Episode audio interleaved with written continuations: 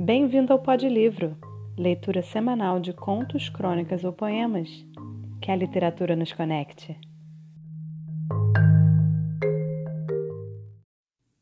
A crônica de hoje chama-se Palavra de Homem e é de autoria de Aldir Blanc.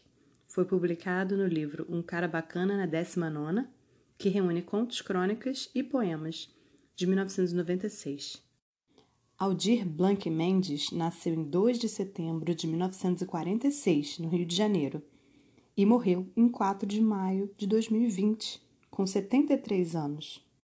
Ou seja, uma perda muito recente. Ele foi internado com infecção urinária e pneumonia, mas morreu em decorrência do coronavírus, da Covid-19. Em cinco décadas como compositor, compôs mais de 600 canções em parceria com Moacir Luz, Ginga, João Bosco e muitos outros. Vamos à crônica.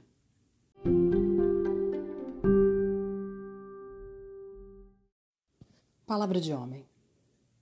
No apartamento onde moro existe um cômodo misterioso, o escritório. Não escrevo nele, mas lá estão os livros, o computador, a velha máquina de escrever, o fax, os discos de vez em quando, peço licença e entro lá para apanhar alguma coisa. O lugar é dominado por minha mulher e quatro filhas. Uma noite, fui atrás de um livro policial com Pepe Carvalho, meu detetive favorito, e dei de cara com as cinco me olhando.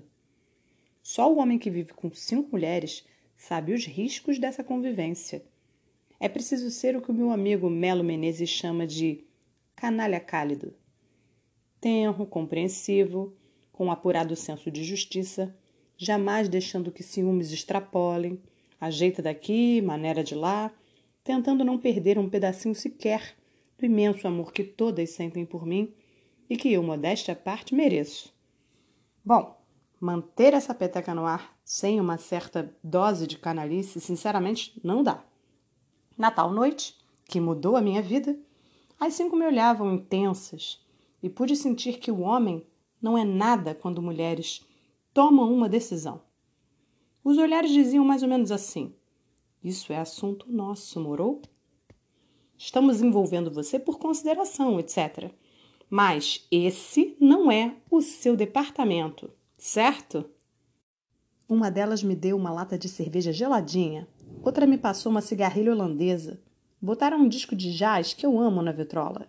E Isabel, a caçula, me jogou um beijinho como quem diz: coragem. Cumprido esse preâmbulo ritualístico, a rainha das Amazonas anunciou: Tatiana está grávida. Elas dizem que é folclore, mas eu senti direitinho a fumaça da cigarrilha saindo pelas orelhas.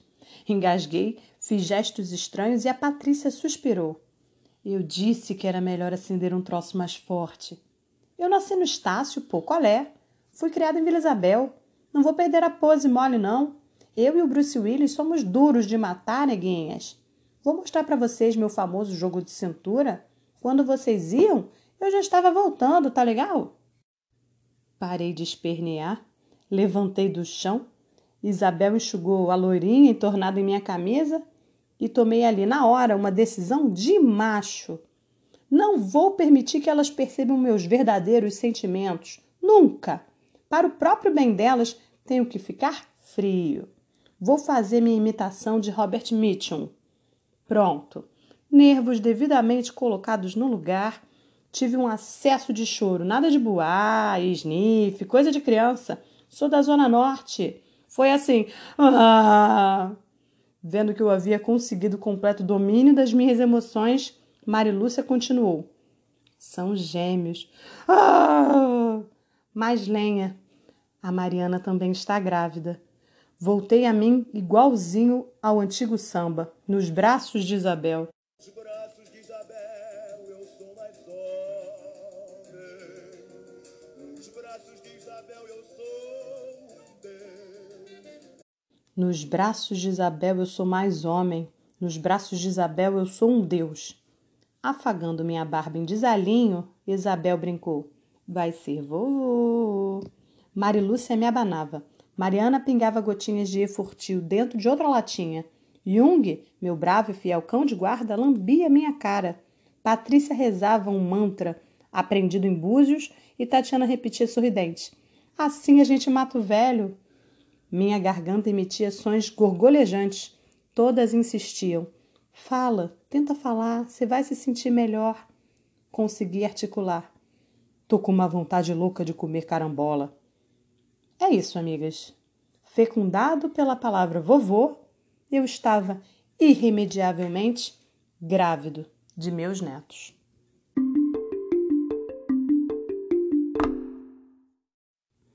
A canção Nos Braços de Isabel é de autoria de Silvio Caldas, na versão interpretada por Maurício Moura.